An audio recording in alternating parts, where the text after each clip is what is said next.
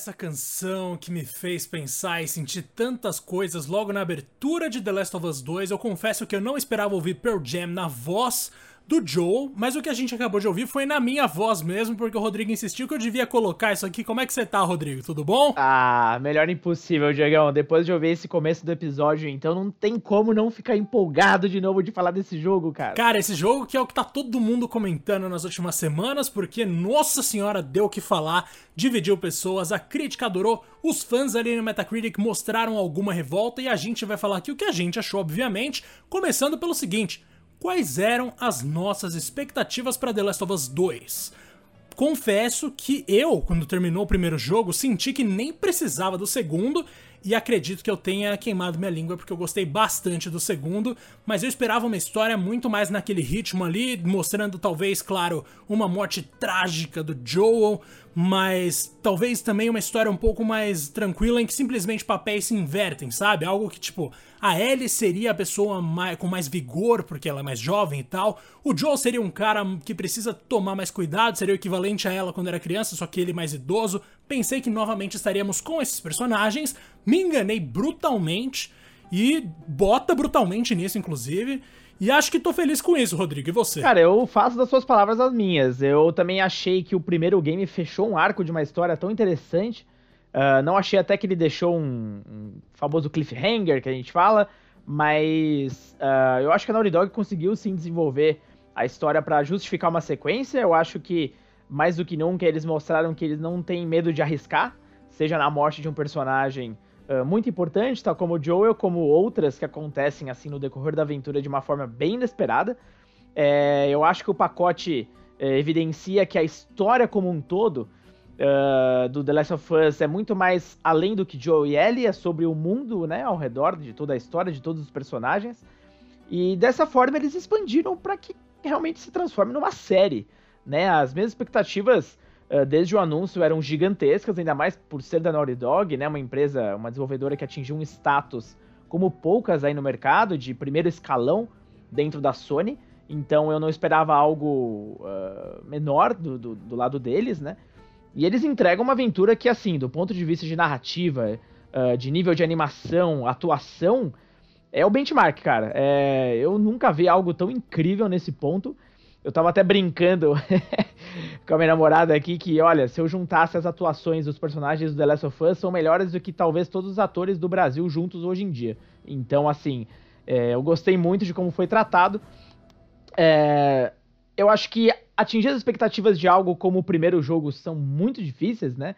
É, eu acho que eles conseguiram algo aí bem, bem complicado, porque The Last of Us 1 foi um dos melhores jogos da última década e não à toa, né, atingiu o status uh, de um dos exclusivos mais bem vendidos aí da história do PlayStation, né? Uh, e assim, de um modo geral, Diego, o que, que você achou uh, do, do game em si? Porque o gameplay não muda tanto em relação ao primeiro game, né? Mas tivemos evoluções aí muito visíveis, principalmente na, no ponto de vista da ação, do gameplay, enfim, da movimentação dos personagens.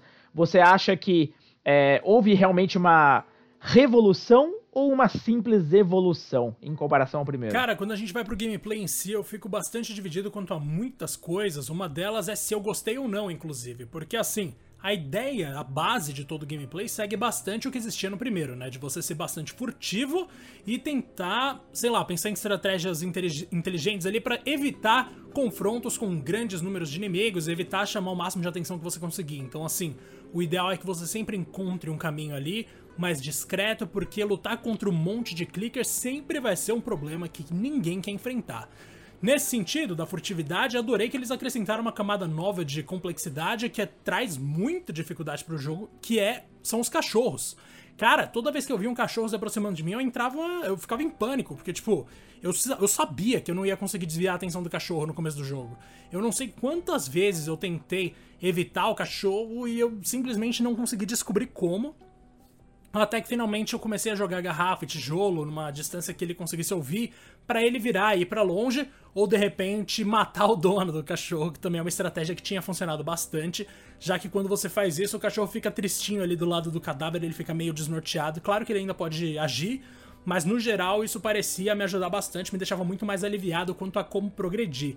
E agora tem outra coisa em The Last of Us que a gente não, que eu pelo menos não esperava, que é a ideia de você resolver breves enigmas de plataforma para você saber por onde andar. Os cenários agora eles têm muita mais verticalidade, a Ellie é muito mais móvel do que o Joe era no primeiro jogo, assim como a Abby, né? A Abby acaba conseguindo fazer muitas coisas que a Ellie também faz.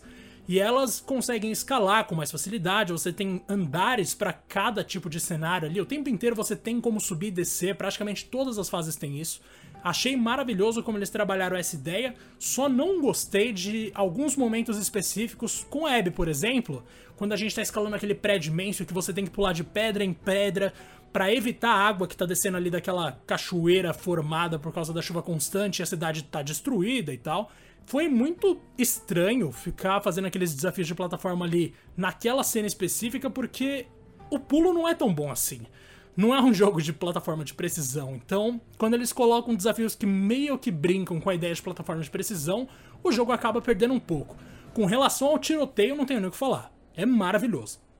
Gostei muito de usar o rifle com a mira à distância, gostei muito de usar a pistolinha com silenciador, gostei muito do som dos tiros de cada arma, gostei muito do som dos inimigos morrendo quando tomam os tiros, gostei de vários aspectos, principalmente assim, no que diz respeito aos efeitos visuais e sonoros, gostei muito mesmo de como eles trabalharam toda essa parte estética. Tem algumas críticas, por exemplo, ao meu companheiro, porque, cara, minha inteligência artificial, pelo menos umas três vezes, surgiu na cara de alguém e chamou atenção quando não devia, e a gente teve que entrar num tiroteio automático. Também não gostei muito de algumas ideias do tipo, se você acertar o lugar para você ficar, você consegue matar todo mundo em fileira sem chamar atenção. Quando eu, colo... Quando eu aprendi a mesclar o combo o bomba de aproximação da L com garrafa que você joga para chamar a atenção das pessoas, eu percebi que quase eu tava quase indestrutível, assim, foi algo realmente absurdo. Eu cheguei naquela última fase lá que você tá naquela ilha, sei lá se é uma ilha, mas que você tá naquela fazenda e tem um, um grupo super estranho ali que usa os clickers e os runners como como é que eu vou falar, quase como cachorros aquela parte inteira ali, pelo menos a primeira metade da mansão, antes da gente ir pra outra metade, eu resolvi sem bater em ninguém e sem sair do mesmo canto, velho. Era só eu ter meu revólver com silenciador e meu arco e flecha que eu tava seguro pra caramba, mas no geral o saldo é muito positivo. Agora você, Rodrigo, você acha que faltou uma evolução? Você acha que teve tudo que precisava? Você acha que isso é The Last of Us mesmo e não pode mudar? Qual a sua opinião? Olha, eu achei uma, uma evolução boa, é, não é nem de longe uma revolução, né? Eu acho que alguns elementos até são meio cansados desse estilo de jogo, uh, com toque de sobrevivência, principalmente o lance de você, enfim, criar uh, os, os, objetos, criar as armas, evoluir as armas, enfim, é tudo muito parecido com o primeiro game, né? Forma também como você aprende novas habilidades eu acho que já é um formato que tá bem desgastado em um jogo do gênero. Mas tudo bem, não, não me incomodou tanto, não. Até por ser só o segundo jogo. Eu acho que o que mais evoluiu são os combates, de longe. É... Cara, a física, as animações, a possibilidade de você se arrastar agora também pelo chão. É, ele cria um, um, nível maior também do stealth, né? É, e cria mais possibilidades. A inteligência artificial dos inimigos evoluiu um pouco, né? Em alguns momentos eles tentam te flanquear. É, realmente criam movimentações para que você fique sem uma área de descanso. Então, e, em alguns momentos eu tive até vontade de entrar em combate de tão frenético que é, tão emocionante, né? É, mais uma vez, lógico, você tem que pensar bastante porque uh, o número de munição que você vai encontrar nos cenários é bem limitado. Então, assim, não, não, não espere que você seja um Rambo, né? A gente já vai comentar um pouco mais sobre a segunda parte do jogo, com certeza, onde a Abby tem mais ação, mas focando mais na primeira metade com a com a L você sabe que você tem uma limitação ali física, né? Então, uh, entrar em combate direto, uh, principalmente com humanos, não é sempre uma boa ideia. Então, agora, com cenários mais amplos, uh, é, o, é, o, que mais me agradou. Cara, o terreno é muito legal, é, em especial as áreas onde o jogo te dá uma falsa sensação de mundo aberto, né? É, ele não deixa de ser um jogo linear, né? Last of Us ainda é contado por capítulos, mas é, algumas áreas são enormes e te permitem explorar, né? Então, uh, o combate também ganha com isso, você tem mais possibilidades. Voltando nessa parte que eu falei agora de explorar, eu achei delicioso. É, logo no começo do jogo, quando nós estamos ali com a Dina e a cavalo, nós temos uma possibilidade de explorar parte de Seattle, que é o ponto central ali agora da aventura. E essa parte foi uma delícia, cara. E dá pra ver que a Naughty Dog ela aprendeu muito bem com as melhores partes do Uncharted 4, como não era de se esperar. Uh, tanto o tiroteio quanto a exploração uh, chupam um pouco ali do que Nathan Drake teve no, no Uncharted 4 e melhoram ainda mais, na minha opinião. É, ficou muito legal, eu realmente gostei bastante de explorar dessa vez um pouco mais os cenários, ainda que a gente acaba encontrando sempre os mesmos itens e tudo mais, mas agora você tem mais uh, cartinhas de história, você tem mais elementos, o cenário é muito interessante, né? Evidentemente, graças a uma engine que, cara, é espetacular, é realmente é impressionante como a Naughty Dog conseguiu basicamente explorar tudo que o PS4 tem a oferecer. Não vejo um jogo mais bonito sendo lançado nessa geração ainda, de verdade, é, é muito impressionante. E você disse bem, né? Tem o pulo agora também, que não acrescenta tanto, né? Eu pensava até que ia acrescentar um pouco mais. Uh, mas enfim, a exploração de um modo geral tá muito mais gostosa e muito mais recompensadora, né? Dá, dá vontade mesmo de você explorar, porque você vai encontrar armas novas, você vai encontrar, uh, enfim, habilidades extras que uh, você pode passar batida, inclusive, se você não estiver disposto a isso. Mas é opcional, eu gostei disso. Você não é forçado. É, é um jogo muito maior também, né? Vale ressaltar. The Last of Us 2 tem basicamente o dobro de duração uh, de The Last of Us 1. E aí, nesse ponto, Diegão, é que nós entramos na segunda aqui, na primeira polêmica, eu diria, do jogo. Porque, na verdade, a segunda, né? Porque a primeira, enfim, está na morte do, do, do Joel. Daqui a pouco a gente volta nesses aspectos da história, alguns set pieces específicos. Mas eu quero falar agora, uh, porque a gente não quer fazer um review é, super tradicional, né? Todo mundo já fez isso, a gente quer entrar um pouco mais nos detalhes, principalmente polêmicos das decisões da Naughty Dog. Para quem não sabe, na segunda metade do jogo, a gente joga com a Abby. Quem é a Abby? Bom, ela nada mais é do que a pessoa responsável pela morte do Joe. Né? E ao longo de toda essa aventura, na segunda parte a gente joga com ela, é explicado as motivações pelas quais ela, ela teve aí todo esse arco uh, para matar o Joe, que por, si, por sua vez, né, se torna o arco da Ellie que quer buscar a sua própria vingança. Uh, Diego, o que, que você achou uh, da ousadia aí da, da Naughty Dog de colocar a gente, tirar totalmente o controle tanto do Joel quanto da Ellie, esquece os protagonistas que a gente está tão acostumado e vamos jogar com justamente a pessoa que matou o Joel. É, primeiro, você achou isso legal? E segundo, é, justifica é, jogar com ela? É muito diferente da Ellie? Acrescentem alguma coisa na experiência? Cara, mais do que em qualquer outro jogo que eu joguei na minha vida, The Last of Us 2, você só vai realmente entender o, a, a, proposta da Naughty Dog quando você finalmente termina o jogo e tem tempo para pensar em tudo o que aconteceu, em tudo que você fez. Isso dito, durante muito tempo eu realmente fiquei puto que eu tinha que jogar controlando a Abby e assim, o jogo é feito para você pensar, não, eu não queria estar tá controlando essa pessoa. Ao mesmo tempo, a maneira como eles brincam com a ideia de que, tipo, ah, o jogador não vai estar tá se divertindo, dane-se, é parte da história. É parte da história que ele não se divirta, é parte da experiência. Eles terem feito isso é sim impressionante no sentido de que de fato ninguém espera algo desse tipo. Todo mundo parte daquele, daquela ideia antiga de que jogos precisam ser divertidos. Engraçado que ninguém fala isso quando a gente tá falando de música, de filme, de série. Para todos esses outros valem muitas coisas que não simplesmente é ser divertido. Para jogo não. E eu fiquei pensando nisso durante muito tempo. Porque eu sempre defendi a ideia, porra, eu sou fã de Death Stranding, cara. Eu não posso falar que jogos têm que ser divertidos. Eu tenho que ser a favor de você brincar mais com a expectativa do jogador e às vezes decepcionar de propósito. A Abby nada mais é do que isso, né? Uma decepção proposital. É para você pensar, mano, eu não quero controlar, eu não quero ajudar essa pessoa. Mas qual foi a consequência negativa disso para mim? Vou falar da negativa primeiro porque a positiva é muito maior. Mas a consequência negativa é que durante boa parte do jogo eu tava ouvindo música, eu tava ouvindo podcast, eu tava ouvindo outras coisas, enquanto eu simplesmente avançava para ver onde a história ia chegar, porque eu realmente não tava nem aí pra Abby, eu não tava nem aí pras ami pros amigos ali da Abby. E o que me ajudou a gostar dela, o que me ajudou a gostar mais dessa segunda parte do jogo, foi justamente a introdução de dois personagens que a gente não conhecia até então. Porque quando a gente controla a Abby, a gente é apresentado a personagens que já estão estabelecidos naquele universo há muito tempo, e a gente não tem um fator de identificação porque a gente não tem o fator de chegar a conhecer aqueles personagens. Eles já são jogados na nossa cara como eles existem e acabou, é isso. O Lev e a Yara aparecem para ser o primeiro elemento que nem mesmo a própria Abby conhece naquele universo. Então, pela primeira vez, você e a Abby estão do mesmo lado. Vocês não sabem quem são aquelas pessoas que surgiram na jornada. Aí eu criei uma simpatia muito grande pelo Lev, pela Yara, E, nossa, aí foi, foi só então que eu comecei a me preocupar um pouco mais com a Abby, porque, nossa, como eu não suporto aquele Owen, velho. Nossa senhora, aquele Owen, se eu pudesse, eu dava um tiro nele durante o gameplay só pra ele ficar quieto para sempre, assim. Eu realmente não aguentava mais jogar com ele. E tem outra coisa nisso tudo que me acaba mexendo bastante comigo, principalmente, que é o seguinte: The Last of Us 2, principalmente, realmente não é sobre o Joe e a Ellie. Mas o universo inteiro e o próprio 2 é construído em torno de, da ideia de que sim, o universo é fundamentalmente pensado para a existência de Joel e Ellie.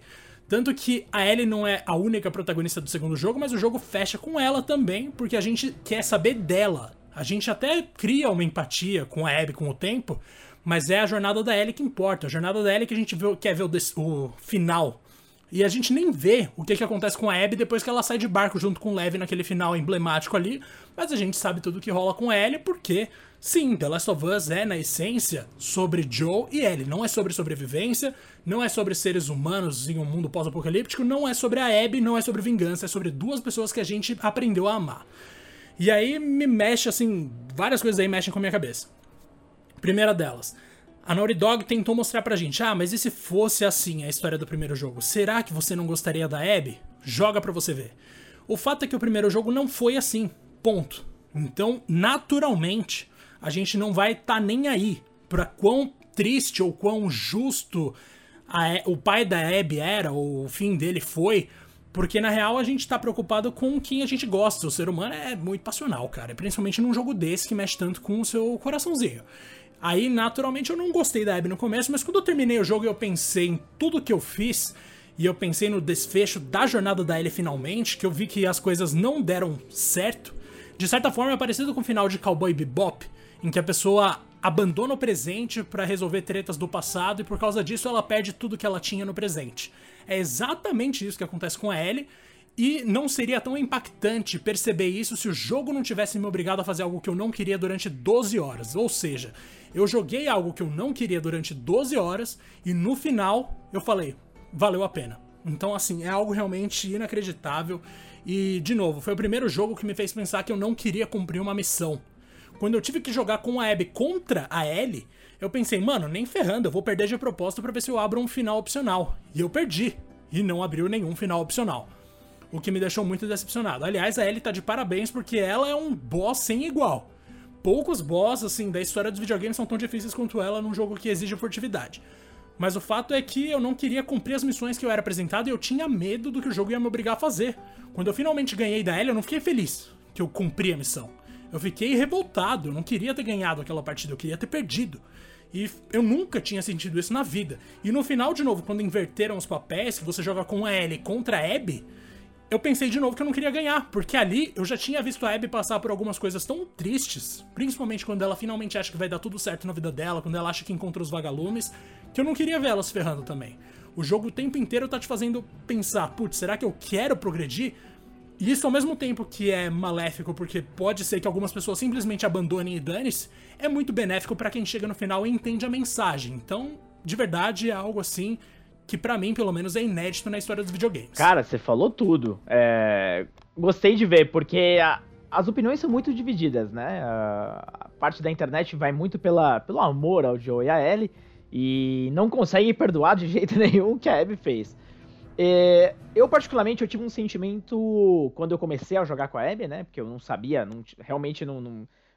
Preferia evitar qualquer informação que possa ter vazado ou qualquer coisa do jogo eu tive uma sensação muito parecida com o que eu, teve, com, que eu tive com o Raiden no Metal Gear Solid 2, onde a Konami escondeu até o último segundo que parecia que a gente ia jogar com o Snake, quando no fim das contas é, o personagem, o, prota o grande protagonista é outro. E eu realmente também senti a mesma coisa. Cara, você realmente joga por pelo menos 12 horas com uma personagem inicialmente detestável, né? É, ela mata o Joe de uma forma absolutamente bruta, é, e depois a gente vai, aos poucos, entendendo qual foi a motivação dela. E eu acho super interessante esse desenvolvimento porque eu não achei forçado, eu não achei que a Naughty Dog forçou a barra para que a gente se identificasse com ela de alguma forma.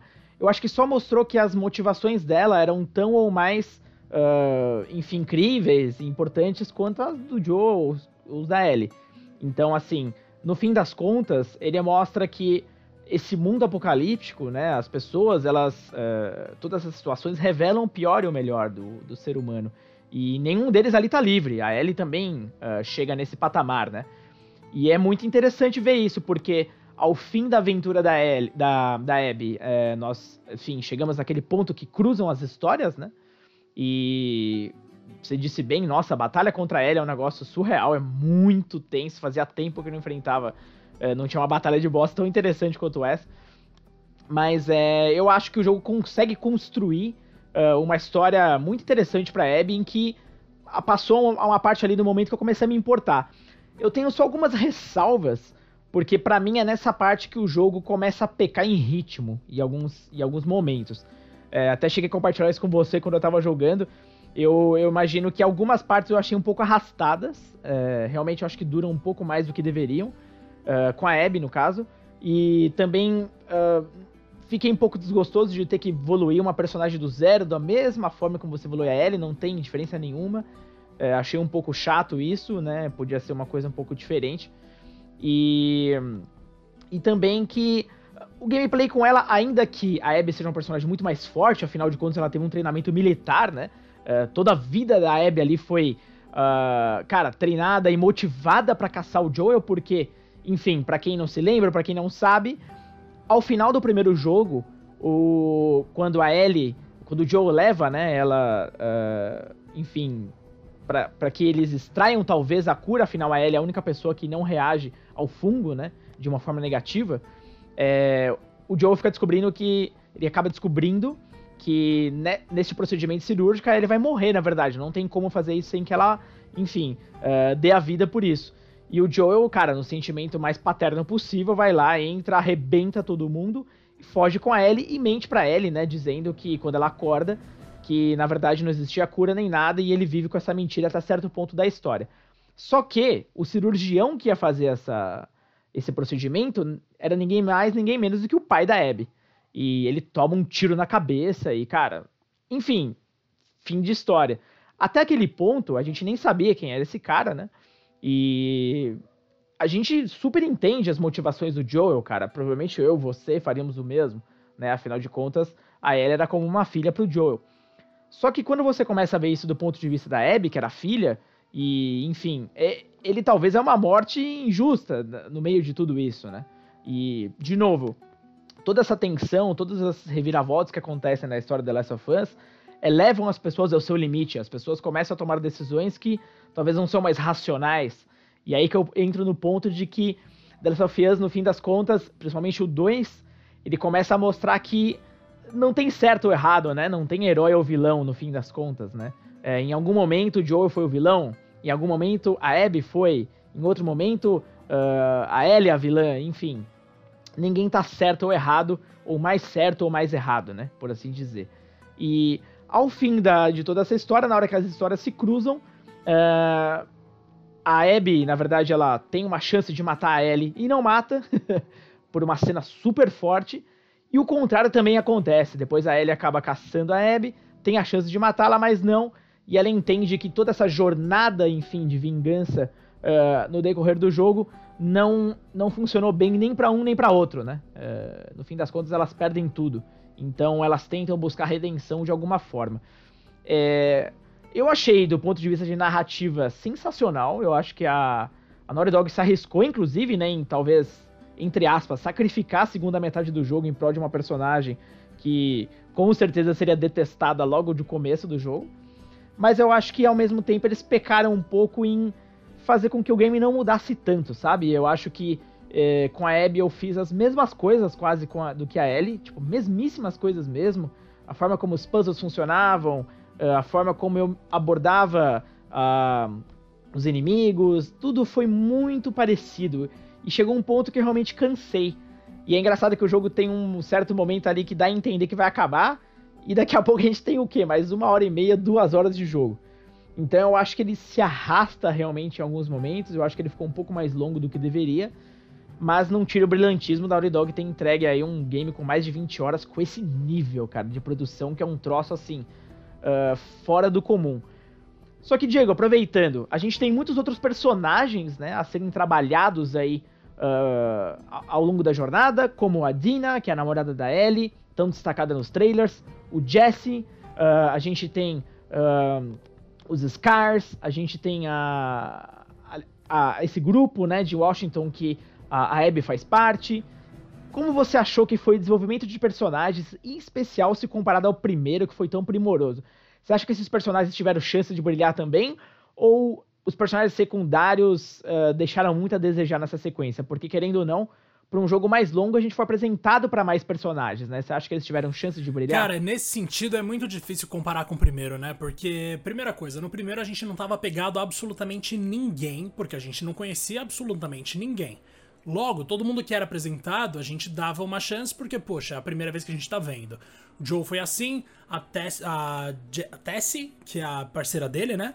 Ela, eu esqueci o nome certo dela, mas assim, aquela parceira dele no começo também funciona muito bem. A líder dos vagalumes funciona muito bem. E eventualmente a gente conhece a Ellie, que acaba virando a personagem mais legal do jogo inteiro. No segundo, qual, qual o problema que a gente tem? A gente já conhece alguns personagens, a gente quer ver mais deles e a gente acaba não vendo tanto assim deles, porque porque simplesmente eles têm que apresentar um núcleo inteiro novo pra gente. Não só um como dois, mas a gente só controla a pessoa de um. Quando eles, quando eles apresentaram finalmente o Washington Liberation Front com o pessoal ali deles, do exército ali junto com a Abby, eu achei que iam ser personagens mais interessantes quando eu passo a conhecer eles a fundo, mas que nem eu falei, eu odiei o Owen.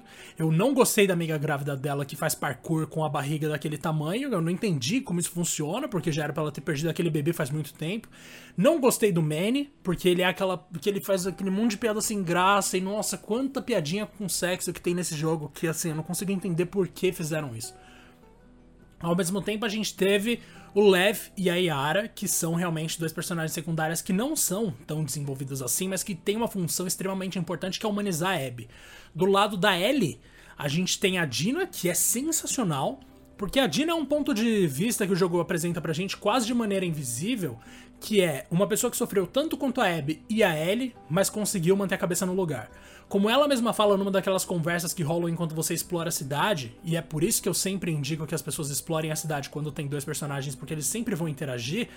A Abby, aliás, a Dina fala: Ah, se eu tivesse achado os assassinos da minha irmã, eu faria pior do que o que o Tommy fez com os caras que ele torturou, que são os primeiros caras que a gente encontra quando finalmente a gente vai atrás da Abby de fato. E ali mostra que a Dina também teve uma perda extremamente importante. A irmã dela aparentemente também foi assassinada. Mas ela continua com a cabeça no lugar. Ela continua sendo uma pessoa muito tranquila. Ela entende que aquele mundo vai ter dessas e você não tem o que fazer. Se você for sair atrás de todo mundo para se vingar, aquele mundo acaba num piscar de olhos. Todo mundo matou alguém especial para alguém. Gostei de como eles trouxeram a Dina e de como é discreto esse papel dela em tornar, aliás, em mostrar pra gente que as protagonistas em si, a Ellie e a Abby, elas não são tão fortes psicologicamente quanto a gente pensa ou quanto elas pensam. Na real, elas estão bem mal, elas cederam ao ódio de maneira assim que talvez não tivesse volta na realidade. Por exemplo, naquele final ali em que a Ellie finalmente enfrenta a Abby, eu sinto muito que tem a ver com o orgulho da Ellie. Ela foi derrotada numa luta entre aspas justa e ela foi poupada pela arqui-inimiga dela. Nada dói mais do que isso. É tipo o Coringa aceitar que, sei lá, que o Batman deu um pau nele. Tirando que o Coringa e a Ellie são pessoas extremamente diferentes, mas vocês entendem o ponto. A Ellie foi derrotada pela pessoa que ela queria matar numa luta justa e simplesmente nunca engoliu.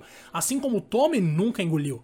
No começo do jogo, o Tommy fala: Não, não deixa a Ellie atrás de mim que eu não quero que ela se ferre. No final do jogo, o Tommy tá cobrando a Ellie de ir atrás da Abby porque ele tomou um tiro na cara e não consegue mais lutar com as pessoas como ele gostaria. Então, assim, o tempo inteiro o jogo ele lida com essa ideia de ódio e também com a ideia de orgulho, e você começa a olhar para os personagens de maneira quase assim, quase você sente pena deles e quase você sente raiva deles por serem, em alguma medida, quase infantis, por simplesmente ceder aos instintos mais primitivos deles de maneira tão simples o tempo inteiro.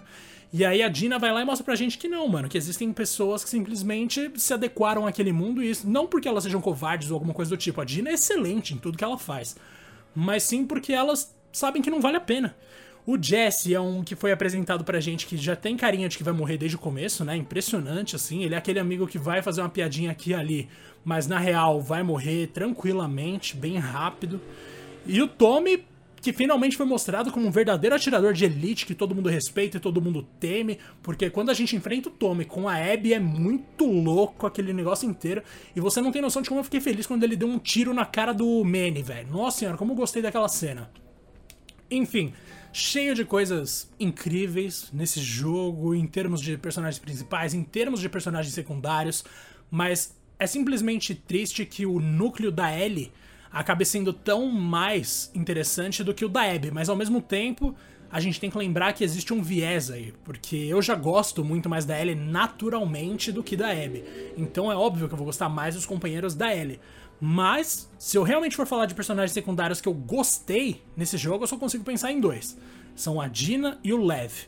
Pro resto, ou eu não liguei, ou eu odiei, como é o caso do Owen, que é. Mano, ele se trancou num aquário por anos. Quantos anos ele tem? Quatro? Mas e você, Rodrigo? Olha, Diego, eu também destacaria a, o Lev por parte da Abby e a Dina por parte da Ellie, né? É, eu acho que a construção do relacionamento da, da Dina com a Ellie é muito maravilhoso, né? E também destaca uma algo muito legal do The Last of Us 2, que foi a inclusão aí de muitos personagens atípicos nos games e que felizmente eles estão ganhando mais espaço. Né? Nós temos casais lésbicos, nós temos uma pessoa transgênero, nós temos líder negro, então assim, é... e não é forçado, sabe? É, eu acho que é tudo muito orgânico.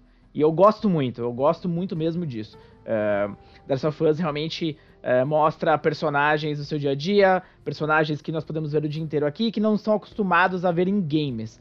Que, que isso aumente, né? Que isso uh, se popularize cada vez mais. É...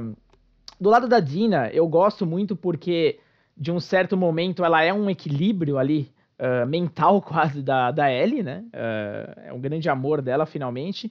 E que, bom, ela passa boa parte depois do tempo isolada mais em um teatro, porque ela está grávida, ela começa a ficar um pouco doente, então ela se desloca um pouco da história. Mas ela sempre acaba sendo aquele ponto de conforto da Ellie, né? Onde ela acaba sempre retornando. Eu vejo meio que um simbolismo dessa forma.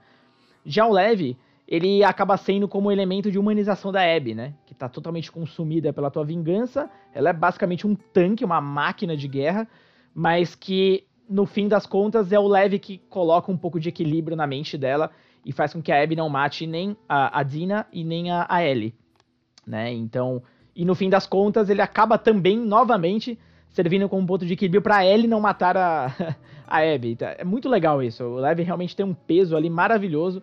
E é um personagem muito rico também. O arco dele é muito interessante. E é um game que também não, não, não toma conhecimento de riscos. Né? Eles não tá nem aí em mostrar cenas absolutamente pesadas, realmente pesadas.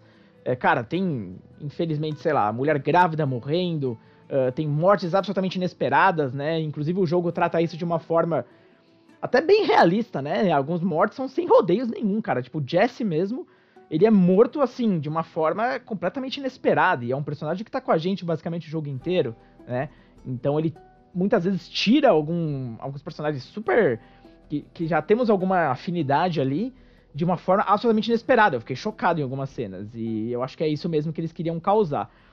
Os outros personagens, uh, sem ser os que eu não mencionei o um nome aqui, concordo com você. Eu acho que ou são personagens que eu basicamente não liguei muito, ou que o arco deles não, não, não é muito interessante. E, e eu acho que é um baque perto do primeiro, né? No primeiro eu acho que eu importei muito mais com, com os personagens ao redor do Joe e da Ellie. Aqui já nem tanto. Alguns são bem detestáveis, inclusive. Então é. Talvez fosse o sentimento que eles queriam causar também.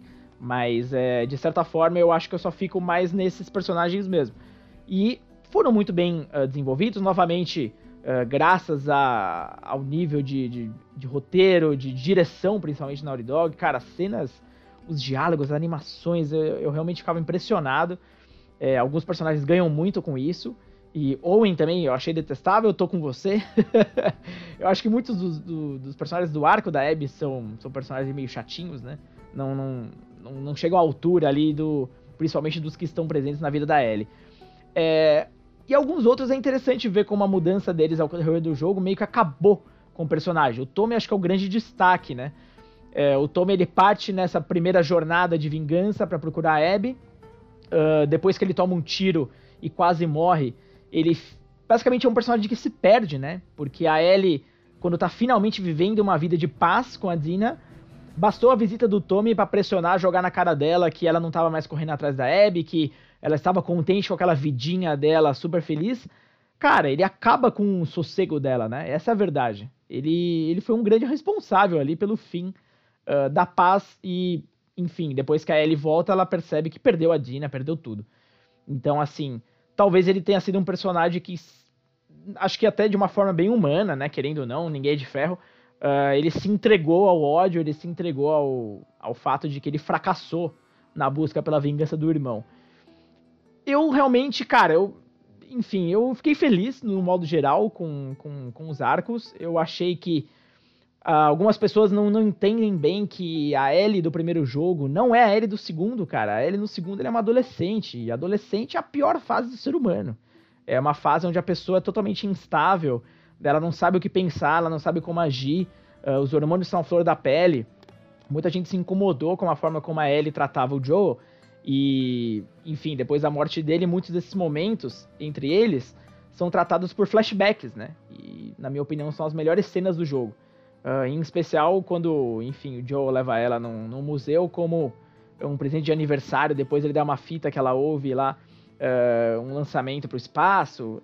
Esses momentos entre os dois são momentos absolutamente espetaculares.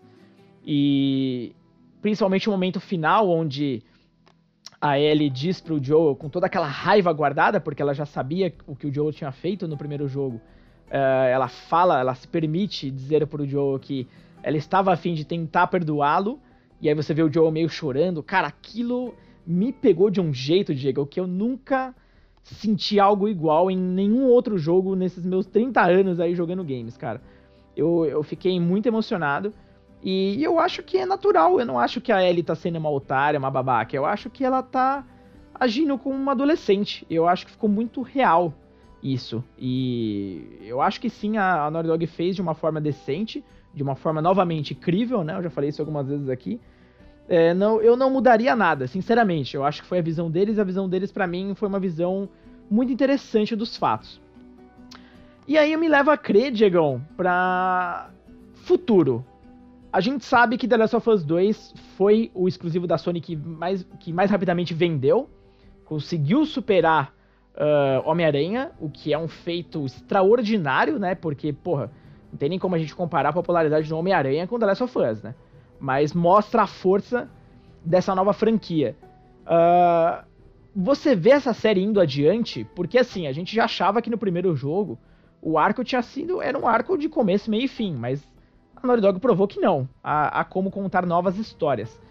O final do segundo jogo, a Ellie parte uma jornada mais sem rumo mesmo agora, né? Uh, até a, tem o simbolismo dela deixando o violão em casa, que é tipo um novo recomeço mesmo, assim. É, ela perdeu, deixou tudo que ela tinha para trás e bora viver a vida de novo. Você acha que existe uma forma de, de ainda seguir em frente pro The Last of Us 3 com os mesmos personagens? ou talvez seja algo totalmente novo, um novo arco, enfim, que para mim também traz um medo de simplesmente ficar reaproveitando a série porque ela vendeu demais. O que, que você Aí acha? a gente tem uma questão realmente difícil de responder, né? Porque o que sobrou para ela em termos de desenvolvimento de personagem, agora que parece que ela finalmente se deu conta de que, tá, calma aí, eu tenho que parar com essa coisa que eu tô sentindo agora minha vida tem que seguir em frente, porque quando eu olhei para o passado eu perdi tudo. E qual é o próximo passo para Ellie se ela realmente quer fazer alguma coisa e se ela realmente ficou tão brava com o Joe por ela ter. Por, pela vida dela não ter tido o significado que poderia ter?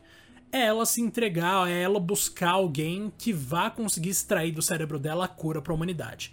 É isso que eu vejo que sobrou como futuro para Ellie e, portanto, como eu já disse mais cedo, eu sim acredito que The Last of Us é sobre a Ellie, é sobre o Joe, é sobre eles dois especificamente envolvidos naquele mundo.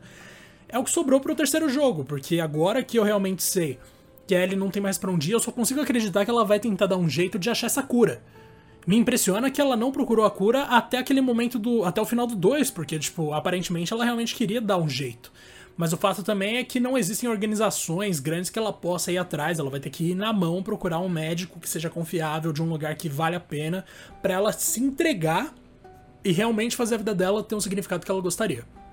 Porque qual é o problema? Ela não pode simplesmente achar qualquer pessoa que fala: Não, se você é a verdade, então eu consigo te ajudar, a gente faz a cura aqui rapidão. Esse, inclusive, pode ser o principal tema do terceiro jogo. Quão difícil vai ser para Ellie encontrar a pessoa que realmente vai abrir a cabeça dela, matar ela e achar uma forma de curar a humanidade, achar uma forma de recuperar o planeta Terra inteiro. Porque se ela se entregar para qualquer um, ela vai morrer em vão e corre o risco de rolarem coisas muito piores do que ela simplesmente morrer. Vejo esse como um futuro realmente muito promissor se eles quiserem fazer um último jogo, mas teria que ser um terceiro jogo já mais. Talvez em menor escala. Talvez não The Last of Us Part 3, ou, mas sim um, algo equivalente ao Far Cry New Dawn. Algo que seja menor e que continue a história sim, mas que a gente já não tem que ter expectativa de que seria um dos jogos da série principal. Ou vai ver eles conseguem transformar essa jornada da Ellie em algo que dura mais de 20 horas, e evidentemente, agora que a Abby foi apresentada e dificilmente ela vai ser tão assim, tão duramente criticada ao ponto de não voltar num próximo jogo, não me parece que a Naughty Dog simplesmente evitaria trazer a Abby de volta simplesmente porque algumas pessoas reclamaram pra caramba. Seria interessante ver como a Ellie segue nessa jornada pra se matar e ser a salvação do mundo, enquanto a Abby segue em alguma direção diferente, fazendo seja lá o que for, talvez inclusive reformando os carinhas que a gente sempre soube que queriam a cura, no caso, os vagalumes, e assim a Ellie eventualmente encontra a Abby de novo, e finalmente ela faz aquilo que ela deveria ter feito, que é se colocar diante de um doutor e morrer, e a Abby ajudando ela a fazer isso, porque apesar do ressentimento que elas guardam uma pela outra, esse momento específico justificaria um momento de paz entre as duas. Não que elas vão passar a gostar uma da outra, isso jamais, isso não tem nem como. Mas a Abby dificilmente não ajudaria a Ellie sabendo o que ela tá procurando. E realmente é o futuro que eu vejo pra franquia, pelo menos. Na verdade, pensando agora, pode ser sim um jogo da série principal, tranquilamente. E cara, como eu gosto de ser lembrado da existência dos vagalumes nos detalhes desse segundo jogo. Tem o um menu que você vê uma lâmpada no canto superior direito da tela e alguns bichinhos indo e voltando, indo e voltando, umas mariposas ali que estão procurando a luz, que é exatamente o tema, né? Aliás, o lema dos vagalumes, que era buscar pela luz. E o tempo inteiro, assim, a gente é lembrado de que existem pessoas que deveriam estar buscando a esperança, mas infelizmente a esperança parece não existir, então elas se, se permanecem assim na escuridão.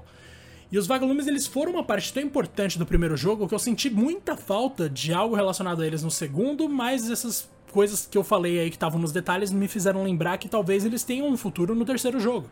A própria Ellie, quando ela tá no museu, ela olha para uma foto, para uma foto não, para um desenho dos, dos vagalumes e embaixo tá escrito mentirosos. E aquela cena foi extremamente impactante para mim porque a Ellie claramente pensa, putz, então é isso que estão falando deles. Querendo ou não, ela cresceu com eles ela de certa forma tem algum tipo de sentimento pelos vagalumes, então além dela saber que o Joe matou todo mundo para salvar ela, sendo que isso é de certa forma egoísta, ela também sabe que ele matou provavelmente amigos dela, inclusive a pessoa que ajudou na criação dela, que era a líder dos vagalumes, que o Joe também matou. Então, assim, em termos de desenvolvimento de personagem, que nem a gente tava falando mais cedo, jamais diria que a Ellie tá fora de personagem.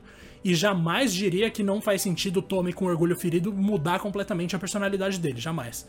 E no terceiro jogo é isso que eu vejo. É a Ellie em busca da cura, é a Ellie em busca de alguém que vai matar ela para salvar Cara, é interessante. Eu acho também que, que tem ainda muito pano pra manga, é, pode ter certeza disso. E vale uma curiosidade, né? É, historicamente falando, a, a Naughty Dog sempre fez pelo menos quatro jogos de uma mesma série, até que desse ela por encerrado. A gente teve isso com Crash, a gente teve os três Crashes de aventura e o Nitro e o Kart, né? Uh, a gente teve isso com o Jack and Dexter também, que também terminou com um jogo de corrida.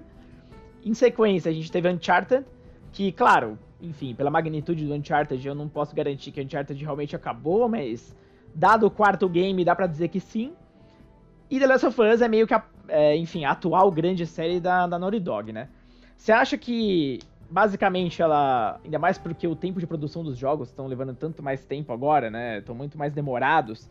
Uh, ou talvez no PS5 isso mude bastante a gente só deve ver The Last of Us por parte da, da Naughty Dog na próxima geração ou você ainda espera que eles apresentem alguma nova IP? Não, que isso, imagino que só na próxima geração, cara. Agora, agora não tem mais tempo para nada, né? Agora que vai o PS. A Sony já deixou claro uma coisa: eles não querem lançar jogos que vão ser lançados para a próxima geração na atual geração. Logo, me faz pensar que todo o foco deles está na próxima geração e que esses jogos não vão ter portes mais baratos entre consoles.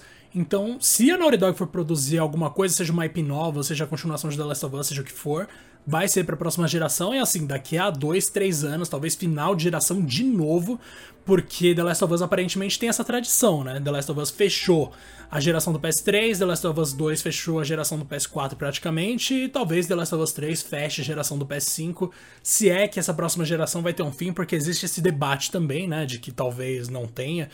Mas enfim, eu realmente apostaria em algo novo só daqui a muito tempo. E eu realmente nem sei se eu quero um terceiro jogo, embora eu consiga imaginar um roteiro bem legal. É, eu, eu acho que, dado o histórico, com certeza deve ter alguma equipe que não estava, obviamente, trabalhando The Last of Us já se envolvendo com algo novo. Eu imagino isso. É, eu não ficaria muito animado, não, viu? Se o próximo projeto deles fosse um novo Uncharted, por exemplo. Eu acho que já deu o que tinha que dar. É uma fórmula, pra minha opinião, já bem batida.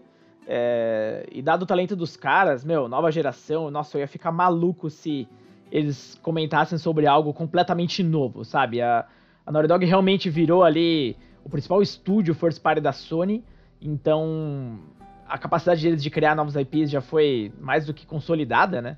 Então, nossa, eu ficaria maluco se eles anunciassem qualquer coisa, mas lógico, dessa fase 2 acabou de sair, é, talvez o game ainda tenha uma porção multiplayer, quem sabe, talvez uma expansão da história, como Left Behind foi pro, pro The Last of Us 1, né? Não sabemos ainda. Uh, tudo que eu sei é que não, não joguei Ghost of Tsushima ainda, né? Então, pelo menos para mim até então, fica The Last of Us 2 sendo como aquele jogo que fecha, sabe? Com chave de ouro, a geração, pelo menos de exclusivos do Play. Não sei se você tem essa mesma, mesma percepção, mas eu não vejo a Sony uh, lançando qualquer outra coisa num nível sequer parecido com Last of Us até o PS5. Eu acho que esse jogo vai ser realmente. Talvez até um, o primeiro jogo de muitas, muitos donos do PS5, né? Visto que vai rodar sob uh, retrocompatibilidade e tudo mais. Então, realmente, olha, cara, vai, vai ser difícil. Acho que é um. The Last of Us 2 é um tipo de jogo que aparece só de muitos anos e muitos anos, sabe? É um jogo raro, singular, assim, de uma qualidade que a gente não vê todo dia, não. Sem dúvida alguma, cara, foi um prazer mais um papo aqui com você. Fomos muito direto ao ponto aqui, não interagimos tanto porque a gente tinha muito o que falar desse jogo. Acho que rolou bem a conversa aqui. Agora, se você tem uma última observação, aliás, melhor do que isso, se você pudesse dizer se recomenda ou não The Last of Us 2, você diria? Mas não tenha dúvida, cara. Assim, se permita, não, não ignore as críticas porque tem muita gente também indo por, por outros, né?